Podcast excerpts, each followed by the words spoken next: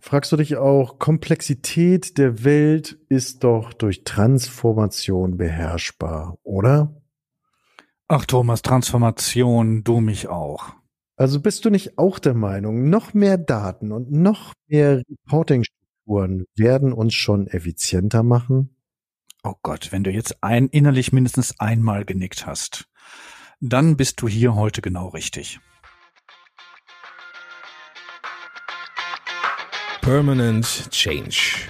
Hier erfährst du, wie du als Mensch im Unternehmen handlungsfähig bleibst und als Führungskraft die Zukunft mitgestalten kannst. Und hier sind deine Experten für Permanent Change, Thomas Lorenzen und Thomas Weers. Viel Spaß dabei. Schönen guten Tag, ich bin der Thomas Weers. Und ich bin Thomas Lorenzen.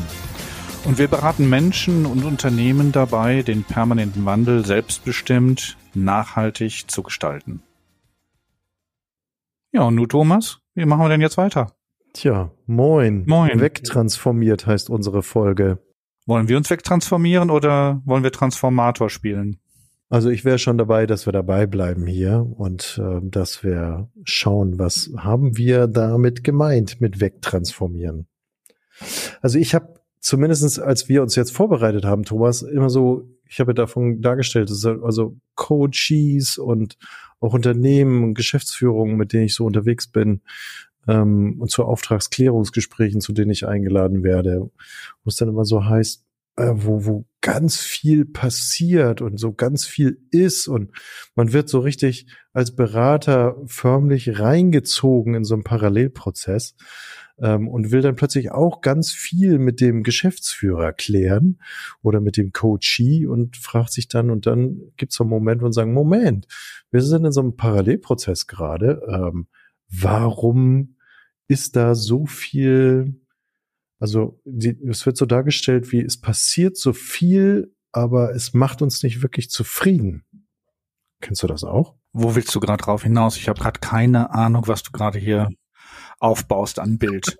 Thomas, also Transformation bedeutet für mich also bestehende Strukturen zu verändern, um sich den Gegebenheiten im Außen anzugleichen, anzupassen oder vielleicht auch innovativ neue Strukturen im Außen zu gestalten und zu innovieren. Diesen Aktionismus, ja, den kenne ich auch. Den, den, den erlebe ich ähm, des Öfteren bei Geschäftsführungen, bei Menschen in Führung, die dann gehechelt äh, in mein in die Termine mit mir kommen und sagen, ich schaff's nicht mehr, ich kann's nicht mehr, es ist alles zu viel. Meinst du das? Ja, das ist genau das, was ich meine, wo sagen, wo wo so die die Impulse vom Außen, vom Marktgeschehen her ja da sind und von den Megatrends, wo Unternehmer und Unternehmerinnen und auch Coaches, die äh, bei mir sind, eben sich so fragen, ich muss mich doch jetzt irgendwie anpassen, mich transformieren, ich muss irgendwas Neues erfinden, um am Markt weiter zu bestehen. Ja, ich kann dir folgen. Ich bin, ja, das Bild nehme ich mit. Und dann haben wir so multiples, das haben wir ja auch schon in einer Folge ähm, behandelt, so multiples Krisengeschehen. Und dann haben wir eben Megatrends, die wirken, wie Digitalisierung und, und, und. Und da nehme ich für mich so wahr, dass viele damit, ja, kann man sagen, überfordert sind. Ich habe auch manchmal den Eindruck, die haben gar keine Ahnung, wovon sie reden.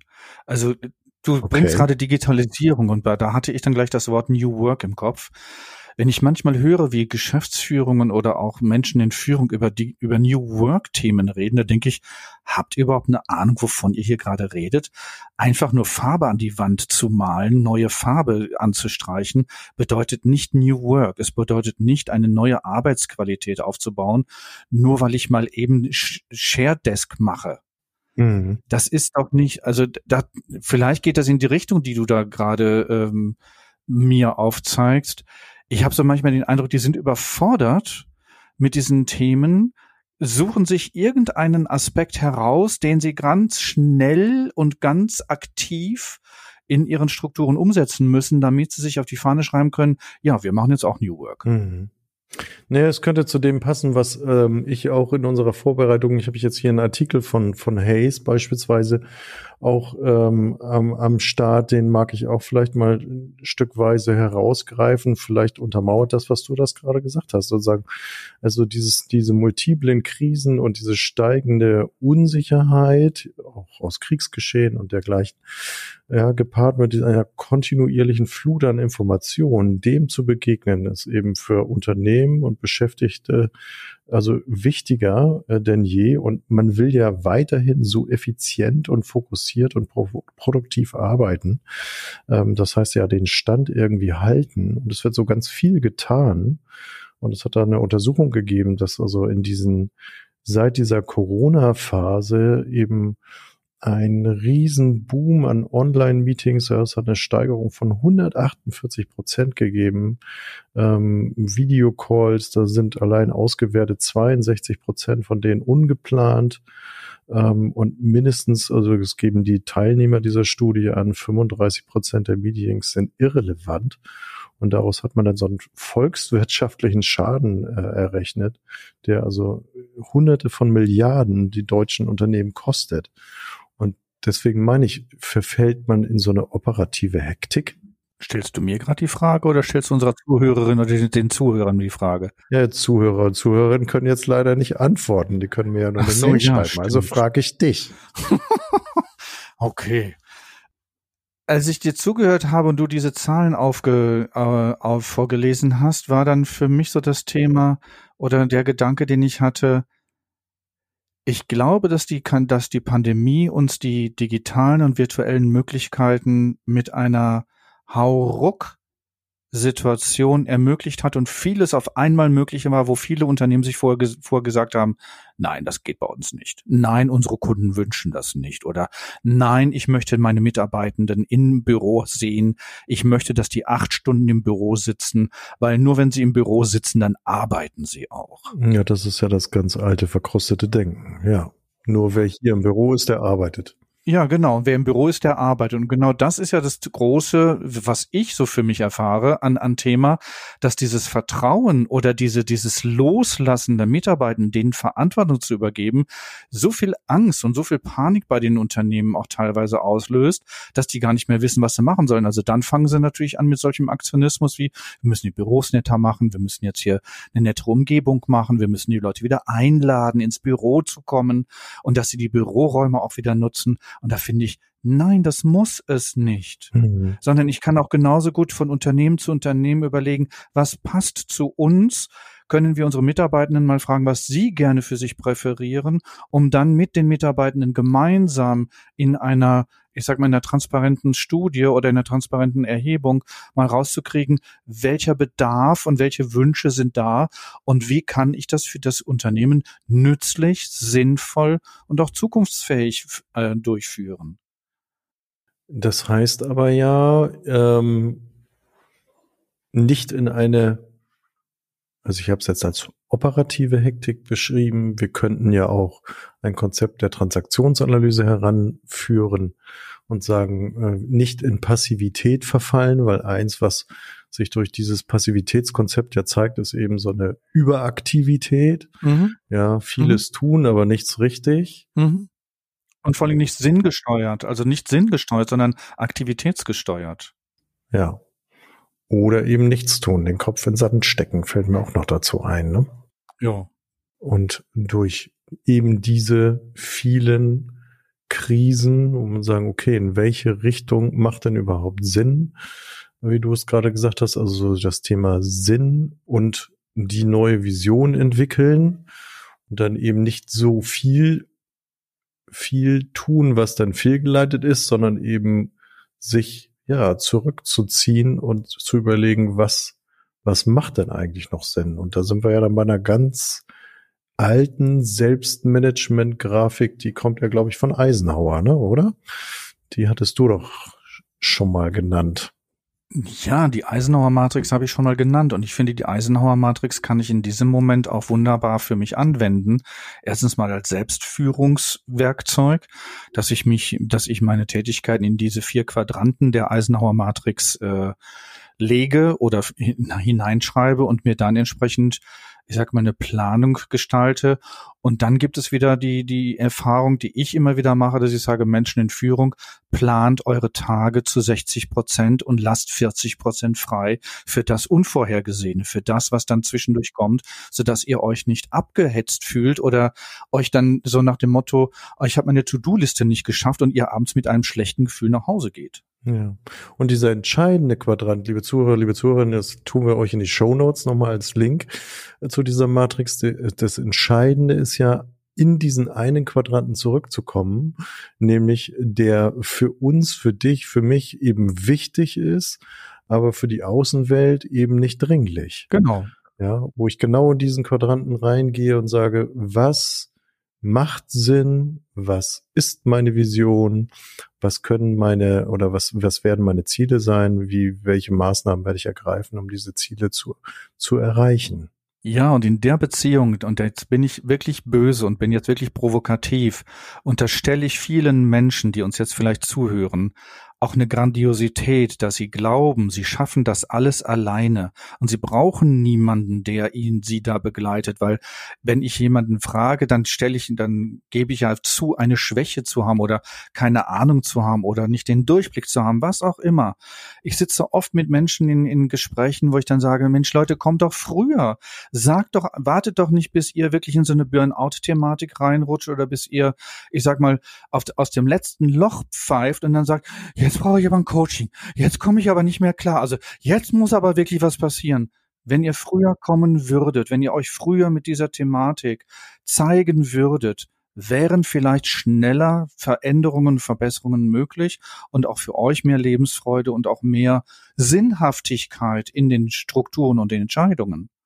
War das jetzt zu böse, Thomas? Ach ja, was soll ich sagen? Ich Das klingt schon sehr böse, Thomas. Ja, ich, weil ich, ich immer wieder auch da sitze, dann denke mir, Mensch, Leute, tut doch nicht so, als wenn ihr alle wisst, wie es weitergeht. Ich weiß doch auch nicht, wie es weitergeht. Ich suche mir doch auch meine Gesprächspartner, mit dir zum Beispiel, mit Kolleginnen hier in Berlin, mit, mit Freunden im privaten Bereich, mit denen ich mich austausche, mit denen ich mich über diese Themen auch wirklich ernsthaft austausche und denke, was ich denke oder wie ich die Welt sehe, es ist ja nicht der letzte Schluss, sondern andere Sichtweisen sind ja auch gut und wichtig. Ja. Ja, das ist es ist, ähm, und trotzdem kann ich es verstehen. Es ist ein, finde ich, ein zutiefst menschliches Verhalten, eben zu sagen, es hat ja mit so vielen Aspekten zu tun, ne, bis hin zu Scham, ähm, zu sagen, nee, ich will das für mich, ich, ich muss das für mich selber lösen ähm, weil wie sehe ich dann aus, wenn ich nach draußen gehe und mir da irgendwie Unterstützung, Hilfe hole, äh, dann sieht es ja so aus, als hätte ich es nicht geschafft. Und da glaube ich, stehen so bestimmte Sichtweisen draußen uns dem entgegen, wo wir ja schon oft gesagt haben, es ist, es ist total okay, sich Hilfe und Unterstützung zu holen, ähm, allein eben, um in diesen Quadranten reinzukommen, zu sagen, so, jetzt komme ich mal wieder zur Ruhe, jetzt unterhalte ich mich mal mit jemandem, jetzt gehe ich in Beziehung, jetzt tausche ich mich aus, ähm, hilft uns ja, ähm, uns, ja, also hilft ja, sich sich zu reflektieren und das, was wir tun, eben zu reflektieren. Ne? Und wenn ich eben sage so, ähm, ja, mein Gott, ich muss viel mehr tun, ich brauche viel mehr Kunden, ich muss jetzt in den Kanal, in den Kanal noch rein und ähm, viel passiert, viel wird gemacht, aber es passt unter Umständen gar nicht zu dir und zu deinem Unternehmen. Und da eben mit jemandem ins Gespräch zu gehen und einfach nochmal wieder sich auszutauschen, hilft, kann helfen, neue Ideen zu entwickeln. Ja, und für mich ist die Sinnfrage da auch zentral. Ne? Also was ist sinnvoll für mein Unternehmen oder was ist auch sinnvoll für meine Situation, in der ich mich gerade befinde? Und dazu brauche ich auch einen Austausch mit anderen Personen, weil diese Sinnfrage kann ich für mich alleine nicht beantworten. Ich bin da ja in meinem eigenen Saft, ne? Also ich rede mir das ja alles schön ich sag mal, wenn ich mit mir alleine bin, bin ich meistens in schlechter Gesellschaft, weil ich alleine mit mir mir alles schön rede und mich auf meiner Couch sitze und sage, ich bin der Tollste der Welt. Ja, und ich mag eben sagen, so, dass wenn wir eben immer weiter auf diesem Trend fahren, Rationalisierung, Optimierung aller Prozesse, das, was wir eben halt auch immer ja in der ein, dem einen oder anderen Social Media Kanal erleben, diesen Trend der Selbstoptimierung, immer weiter dem hinterher ähm, arbeiten, haben wir diese Zeit nicht und nehmen sie uns ja auch gar nicht zu sagen, was macht hier eigentlich wirklich Sinn? Genau, Genau. Zum Beispiel jetzt die, die Osterzeit. Ich meine, wir nehmen gerade diesen Post, den, diesen Podcast hier in der Osterzeit auf. Während der Osterzeit kann ich runterfahren, ich kann Freizeit in der Familie nutzen, ich kann mich mit sinnhaften Themen ähm, in, in Kontakt bringen. Ich kann meine freie Zeit entsprechend gut nutzen, ohne ständig an irgendetwas zu denken, was ich effizieren, effizienter machen muss oder was ich noch erledigen muss oder oder. Ich kann doch einfach nur mal sein und durch das Sein auch eine neue Kraft in mir spüren, neue Energie in mir spüren und dann mit dieser neuen Kraft und neuen Energie zu schauen, was könnte es jetzt anderes werden? Und das braucht auch manchmal Geduld. Also ich weiß selbst, ich bin nicht einer der geduldigsten. Äh, also auch ich bin jemand, der schnell und ich bin Macher und äh, ich reagiere manchmal zu schnell. Und das merke ich für mich dann auch, wenn ich zu schnell reagiere, dass ich dann in dem Moment die, die nicht die passende Lösung finde sondern aus Angst, äh, in Anführungsstrichen etwas zu verpassen oder aus Angst, den, den Anschluss zu verlieren oder aus Angst, was auch immer dann da in mir an, eine Angst auslöst, ich mich dann von dieser Angst treiben lasse und auch von dieser Angst dann antreiben lasse, schnelle Entscheidungen zu treffen, ohne die Sinnhaftigkeit dieser Entscheidung vielleicht nochmal zu hinterfragen oder vielleicht auch nochmal mit jemand anderem zu hinterfragen. Ja, und ich denke eben gerade so dran, also diese, diese Angst, etwas zu verpassen, ist ja das eine, deswegen wir ja auch dann auch in der Freizeit immer noch ähm, eben gerade nicht das tun, dass wir einfach nur mal, ja, wie soll man sagen, den Blick schweifen lassen und Pause machen und genau das unter Umständen eben dann auch tun können, was du gerade beschrieben hast, sondern dass wir dann stattdessen eben auch wieder unser Smartphone zur Hand nehmen, um irgendwo uns eine Belohnung zu organisieren, irgendwie eine interessante Nachricht zu erleben und sagen, ach guck mal, so und dann sind wir ja auch schon wieder in äh, und lenken unser lenken uns eben damit ab und schweifen dann wieder in den nächsten Quadranten von Eisenhower, den Eisenhower eigentlich beschrieben hat, den kannst du in die Tonne kloppen. Ähm, das solltest du tunlichst bleiben lassen, weil am Ende des Tages hat es dich nur Zeit gekostet und abgelenkt, ähm, aber nicht zu dem gebracht, was den Sinn dich eben halt näher bringen kann. Ne? Also dieses Phänomen mit den Smartphones, ich erlebe das auch im öffentlichen Raum, wenn ich mit den öffentlichen Verkehrsmitteln unterwegs bin. Meine Befürchtung ist, meine Sorge ist, dass wir Menschen wirklich diese soziale Fähigkeit verlieren, mit anderen Menschen in Kontakt zu sein es werden, die Leute schauen auf ihre Displays. Wenn ich dann manchmal auf die Displays schaue, was die machen, dann spielen die irgendwelche Online-Spiele oder sie daddeln durch Instagram von, von Post zu Post zu Post. Es wird einfach nur gewischt, gewischt, gewischt, wo ich denke, Leute, habt ihr Sorge, eine Langeweile in euch zu spüren oder eine Leere in euch zu spüren? Und um, damit ihr diese Leere nicht spürt, wischt ihr da ständig über diesen, über diesen, ähm, Bildschirm und euch erfreut euch an kleinen Videos von Menschen, die ihr nicht kennt und denen was Lustiges passiert oder denen was Schreckliches passiert und ihr euch damit vollkommen aus dem Hier und Jetzt und aus eurer eigenen Realität auch rauskatapultiert. Also ich finde, das ist, das ist eine Entwicklung. Ja, das ist eine Suche nach dem ständigen Dopaminkick, ne? Ja, genau. Diese, diese Suche nach dem ständigen Dopaminkick, immer unterhalten zu sein, immer irgendwie in Beschäftigung zu sein. Ich frage mich, Leute, wo wollen wir denn in 20 Jahren sein mit den Generationen? Wie soll denn dann arbeiten oder miteinander wirken und miteinander kreativ sein? Wie soll sich das denn weiterentwickeln? Jetzt lese ich letztens einen Artikel, es werden Menschen psychologisch behandelt, weil sie einen Burnout durch Dating Apps haben. Ja, habe ich gelesen. Mhm. Wo ich denke, Entschuldigung, das Daten von Menschen ist doch das Natürlichste der Welt. Menschen mit Menschen in Kontakt gehen, gucken, ähm, was uns verbindet, mich verlieben, mich mit jemandem, mir mit jemandem eine Zukunft aufbauen. Wieso habe, erlebe ich da eine Burnout-Thematik? Ich raff es nicht, Thomas. Weil es so nicht mehr äh, funktioniert. Wir sind ja im Zeitalter der Selbstoptimierung und insofern muss eben halt auch so ein, ein Dating optimal genutzt ähm, und optimal sein. Und das ist, ist eben, wenn wir Mensch zu Mensch uns begegnen, dann ist das schwierig mit dem abzugleichen, was als optimal dargestellt wird. Ne? Und genau das, das ist, das meine ich das Phänomen, dass wenn die Leute ständig auf die Displays schauen und sich wirklich nicht mehr mit den anderen Menschen im Hier und Jetzt in Verbindung bringen oder in Kontakt gehen, ein Lächeln sehen oder eine Traurigkeit in dem Gesicht der anderen sehen, sie verlieren doch die, die Fähigkeit einzuschätzen, was, also empathische Verbindungen miteinander einzugehen. Also ich finde das erschreckend. Deswegen, also könnte ich, glaube ich, stundenlang drüber reden. Ja, jetzt kommen wir aber gerade zu einer ganz anderen Stelle, als wir eigentlich äh, am Anfang vorhatten. Ich finde das ja total spannend. Wir haben ja gesagt, äh, die Transformation, wir ähm, wie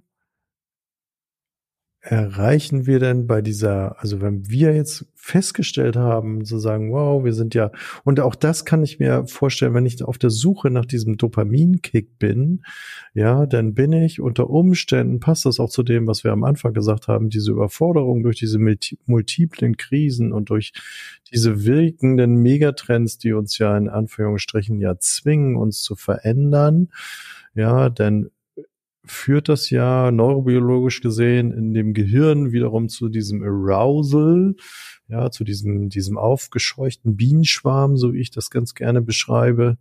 Und, und das Gehirn ist immer darauf aus, einen geordneten energiesparenden Zustand zu sehen, so wie man es dann vom Bienenschwarm, wenn er eben wieder in einen Ruhezustand kommt und sagen, so, dann ist dieses ganze Gewirre und Gezwirbel eben äh, ruhig und geordnet. Das möchte das Gehirn ja wieder erreichen, so, und ist also ständig darauf aus, diesen Energiesparmodus wiederherzustellen, um im ja, um eben Energie zu sparen und, und diese, diese Dinge, die von außen an uns herangetragen werden, die führen ja dann zu diesem Arousal. Und ich möchte dann ja möglichst wieder zurückkehren. Und dann kann ich mir auch vorstellen, dass ich genau dann diese Ablenkung halt auch nutze, um mich so ein Stück weit abzuschotten. Zu sagen, ich bin in meiner eigenen Welt unterwegs und hier ist es für mich, hier kann ich mich ablenken und hier komme ich wieder zu einer Art Ruhezustand. Ja, das ist für mich ein Thema der Passivität. Das ist für mich das Thema des Nichtstuns, sich, sich, sich berieseln lassen, sozusagen in einer Aktivität zu sein, ohne Sinnhaftigkeit, ohne irgendeine Zielrichtung oder ohne irgendeine Ausrichtung, sondern einfach nur rumdaddeln und sich äh, ja ablenken, um vielleicht Gefühle nicht zu fühlen, äh, Ängste und Sorgen nicht wahrzunehmen. Ja, und es ist eben eine Schutzfunktion und unser Gehirn führt uns da ja, wie soll man sagen, so ein Stück weit an der Nase herum. Ja, weil ich sag mal, neurobiologisch gesehen genau der Zustand wiederhergestellt ist, aber wir eben ähm, nicht, also in dem Sinne eben uns, also vermeintlich eben halt auch schützen und wieder in so einen Ruhezustand zu kommen, aber auf der anderen Seite eben nicht in dieses Sinnhafte kommen, was du beschrieben hast. Ja, und da ist ja dann jede Transformation auch sozusagen ad absurdum zu, geführt, weil wenn das, wenn wir, wenn, wenn, wenn ich das jetzt aufnehme, was du sagst, dass wir uns schützen, dass das Gehirn diese Ordnung braucht, diese Geordnetheit braucht, dann ist die Transformation natürlich die größte Herausforderung für Menschen, weil das bedeutet ja unheimlich viel Chaos, unheimlich viel Unklarheit, Unkomplexität. Ganz viel Energieaufwand. Ganz viel Energieaufwand, so dass dann diese Transformation als etwas Gefährliches oder als etwas Anstrengendes gesehen wird und auch wahrgenommen wird. Und dann wird verteidigt, dann wird der Fixed Mindset ein, eingerichtet. Ich wehre alles ab, was mich in diese Transformation hineinbringt, weil ich möchte ja meine Ruhe haben. Ich möchte ja sozusagen in meiner kleinen Welt bleiben und in der ich mich wohlfühle und in der mir auch nichts passiert und alles ist gut. Ich würde noch nicht mal sagen, dass ich das will, sondern ich würde bei dem bleiben, dass unter Umständen uns das Gehirn an der Nase herumführt, um wir auf alte Strategien zurückgreifen, also das Gehirn auf uralte Strategien zurückgreift, um diesen Ruhestand, Ruhezustand wiederherzustellen. Ich würde gar nicht mal sagen, dass ich ganz bewusst drauf gucke und sage, ich schließe mich jetzt aus, ich brauche meine Ruhezeit, ich gehe jetzt in irgendeinen Social-Media-Kanal, sondern würde eben eher sagen, wenn du eben das auch als Passivität beschrieben hast, dass wir ähm, ja ein Stück weit, also nicht, nicht das Bewusstsein dabei haben. Nein, wenn wir das Bewusstsein hätten, dann würden sie früher zu uns kommen, weil dann würden sie sagen, Hilfe, Hilfe, ich brauche Unterstützung, weil so möchte ich nicht weitermachen und so möchte ich auch nicht in meinem Beruf mich weiterentwickeln oder mich weiter äh, fortbewegen.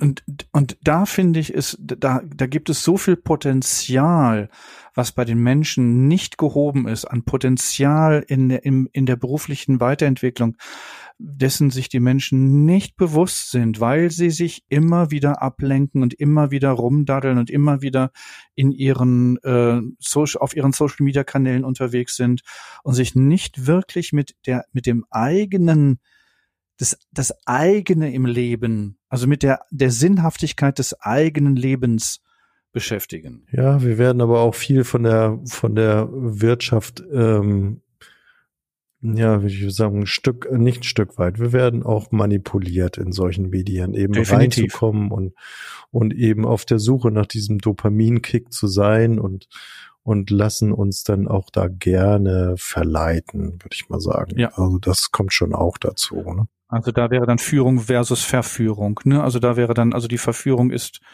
viel leichter der nachzugehen, als mich zu führen oder mich einer Führung äh, zu, ich sag mal, ähm, ich habe gerade das Wort aussetzen ähm, im Kopf, aber das ist nicht das Passende dafür. Äh, also wenn, wenn ich mich einer Führung an, angleiche, nee, auch nicht. Ich krieg's gerade nicht hin. Ich lasse es einfach mal stehen.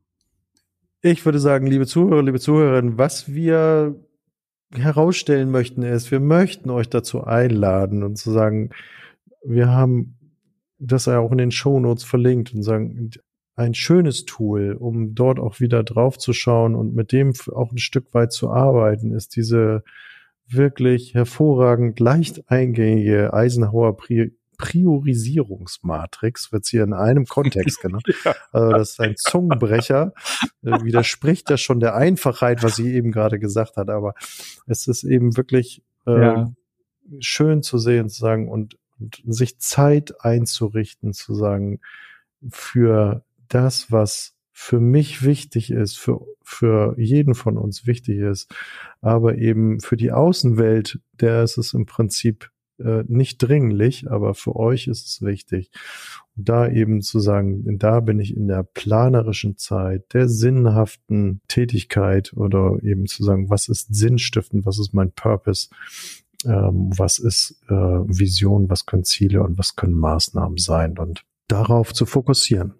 Ja, ich würde gerne ein Fazit aufgreifen, Thomas, für sehr gerne für das, was wir gerade, also was was ich gerade so entwickelt habe, dieses also dieses Thema der Rationalisierung, der Optimierung, die du gerade wieder angesprochen hast. Mhm. Ähm, ich glaube, wenn wir das, wenn wir das beiseite legen, wenn wir nicht mehr nach auf Rat, permanente Rationalisierung und Optimierung aller Prozesse uns ausrichten, ich glaube, dann entsteht erst ein Raum für Weiterentwicklung. Ich glaube, erst dann haben wir die Muße, in die Ruhe zu gehen und eine Kreativität in uns zu spüren und zu befähigen, die dann auch neue Spielräume ermöglicht und die können auch Unternehmen für sich gut nutzen, in, ob sie jetzt dann agiler werden wollen oder resilienter werden wollen.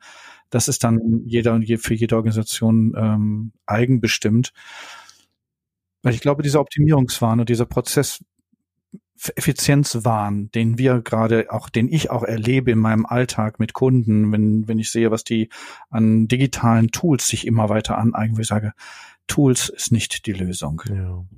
ja, da mag ich mich anschließen. Das passt ja zu meinem Quadranten der Eisenhower äh, Matrix. Na, jetzt bin mit ich einem weiteren Fazit, dass ich finde, diese Sinnfrage wird zentral, sie wird immer zentraler. Wir haben das ja auch in der ein oder anderen Episode schon äh, besprochen. Ja, also da, dass da eben dieser Begriff, diese, dieses New Work eben wirklich diese Chance bietet, persönliche Potenziale und Neigungen zu entfalten. Denn eins ist klar, die Zukunft, äh, da wird ganz viel eben viel anstrengender werden, monotoner, ähm, viele Vorgänge werden von Maschinen erledigt, es wird ganz viel sich verändern. Ähm, und damit rücken wirklich unsere Fähigkeiten, die wir haben, wie Kreativität und Empathie, wieder so derart in den Fokus, dass wir wirklich uns diese Sinnfrage stellen müssen und wirklich eben Phasen für uns kreieren müssen sagen, weil wir sind nicht im Stressmodus kreativ und empathisch, sondern wir sind nur, wenn wir in uns ruhen und unsere innere Kraft ähm, erleben, dann können wir diese Zukunftsaufgaben angehen. Da würde ich noch gerne was hinzufügen, Thomas. Gerne. Und zwar, du hast gerade dieses, dieses, dieses, äh, die Beziehungen angesprochen, dieses Kreative. Mhm. Und ich bin der Meinung, dass wenn wir den Arbeitsplatz oder die Arbeitszeit, wenn wir die unter einem anderen Aspekt miteinander leben, nämlich als Co-working und Co-creation, also dass wir dann reale zwischenmenschliche Beziehungen ermöglichen, wenn zum Beispiel ChatGPT alles übernommen hat an, an Formulierungen, an Schreiben und an, an Denken und an Rechnen, teilweise erschreckend, was da bisher schon äh, möglich ist. Und gleichzeitig dann wieder auch gut, weil es braucht die menschliche Intuition und es braucht diese menschliche Empathie, um die richtigen Entscheidungen zu treffen und auch Kreativität. Das kann ChatGPT nicht. Da fehlt es wirklich kolossal dran. Und ich glaube, dass wir das in dieser Arbeitswelt, wenn ich das mal als Welt bezeichne, nutzen können, wenn wir da unsere zwischenmenschlichen Beziehungen in den Mittelpunkt stellen würden und dadurch auch eine echte Unternehmenskultur entwickeln könnten. Das wäre zukunftsfähig, nachhaltig und für viele Menschen sinnhaft. Du meinst, dass das die Arbeitswelt, so wie wir sie jetzt haben, mit, äh, ich sag mal, ähm, Homeworking Spaces, aber genauso eben halt auch, dass das Büro der Zukunft, wo wir zusammentreffen, eben auch so ein Ort wird, wo wir uns genau darauf konzentrieren. So in die Richtung, genau. Mhm.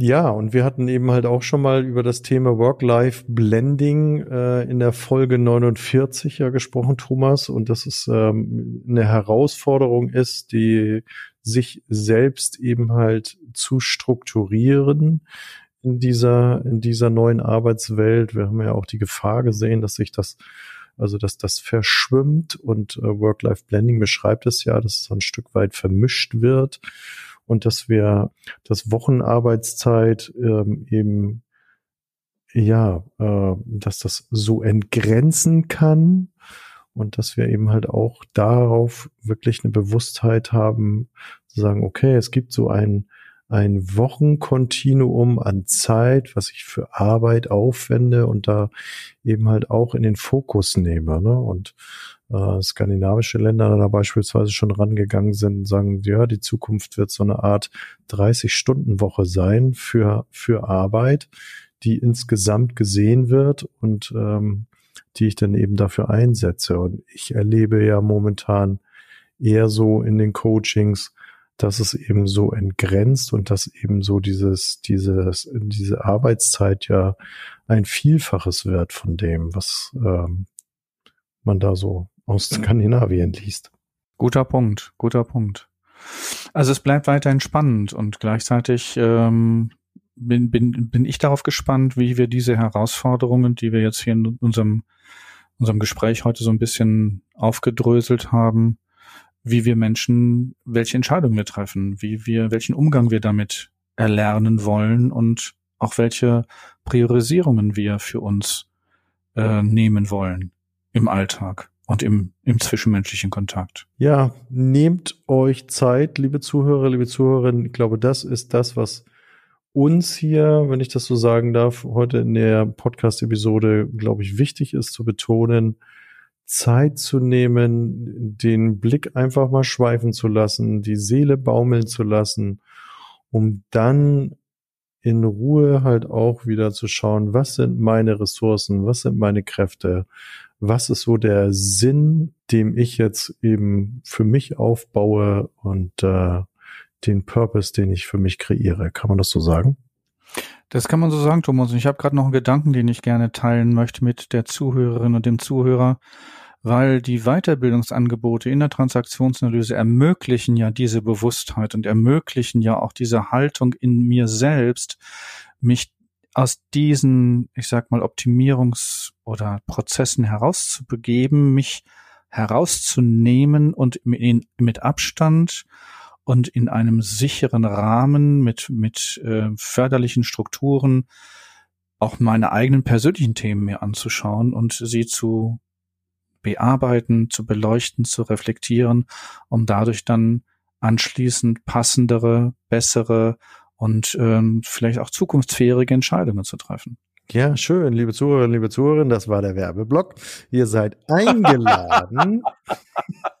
Selbstverständlich war das der Werbeblock. Eingeladen, wir sagen das mal ganz bewusst, äh, euch mit äh, und neugierig zu machen, euch mit Transaktionsanalyse zu beschäftigen. Thomas ist in Berlin, ich bin in Hamburg. Schaut auf unsere Homepages. Wir haben da sicherlich den ein oder anderen Appetit happen. Definitiv. Und möchten euch neugierig machen. Definitiv. Danke. Thomas. In diesem Sinne. Das war gut. Wünschen wir euch eine gute Zeit und sagen bis zum nächsten Mal. Tschüss, Thomas. Und tschüss nach Hamburg. Tschüss nach Berlin.